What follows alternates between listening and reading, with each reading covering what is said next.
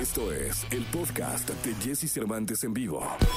Toda la información del mundo del espectáculo con Gil Barrera, con Jesse Cervantes en vivo. Señoras, señores, el día de hoy es martes, martes 23 de febrero del año 2021 y está con nosotros el hombre espectáculo de México, el querido Gilgilillo, Gilgilillo, Gilgilín. ¿Qué nos cuentas, Gilgilillo? Mi querido Jesse, ¿cómo estás? Buenos días a todos. Oye, pues muy contento. Ya se acabó el mes, ¿no?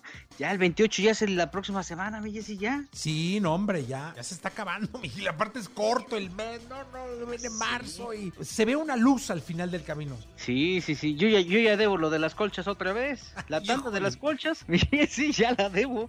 Dije, qué rápido. Oye, pues fíjate que el fin de semana, el viernes, se llevó a cabo el final de esta telenovela exitosísima Vencer el Desamor, producida por Rocio Campo. Vaya Vaya que le fue bien, ¿eh? Mi querido Jesse, 4 millones 58 mil. Uy, uy, uy, uy. ¿Cuántos? ¿4 millones qué? 58 mil. Uf. Tuvo picos de 4 millones 210 mil, que eso es un demonial, ¿no? Para hacer una telenovela, este, para tener, pues digo, obviamente esta telenovela producida por Rossi siempre tuvo, estuvo muy bien favorecida en términos de audiencia, le fue muy bien, pero cerró, ahora sí que como los caballos, fue el rating más alto de la televisión y la verdad es que vimos un, ¿sabes qué me gustó mucho? Que hay una dignificación a este empoderamiento femenino, o sea, el mensaje es muy claro, muy, muy robusto, importante en términos de que cualquier persona, principalmente las mujeres, se pueden superar y pueden alcanzar sus objetivos, pero me llamó más la atención el tratamiento porque pueden alcanzar sus objetivos y también no necesitan pisotearse unas con otras para hacerlo, ni tirarse mala onda, al contrario, en este afán constructivo pueden alcanzar sus ideales y creo que al final eso es un reflejo de lo que está pasando.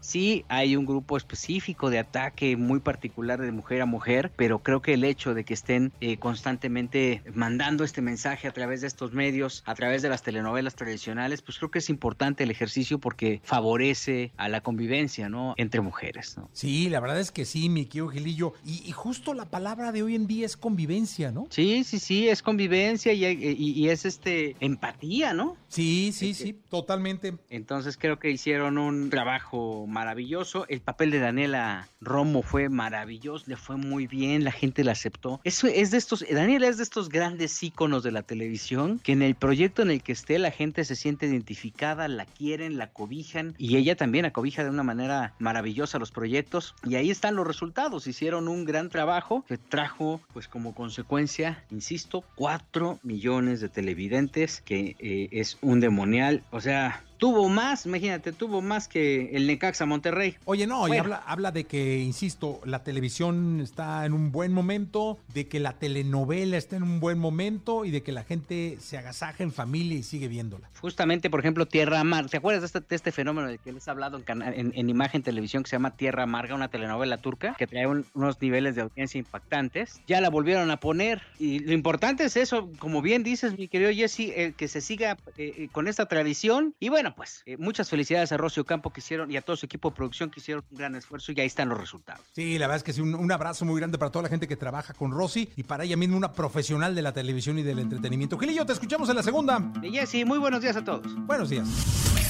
Escucha a Jesse Cervantes de lunes a viernes de 6 a 10 de la mañana por Exa FM.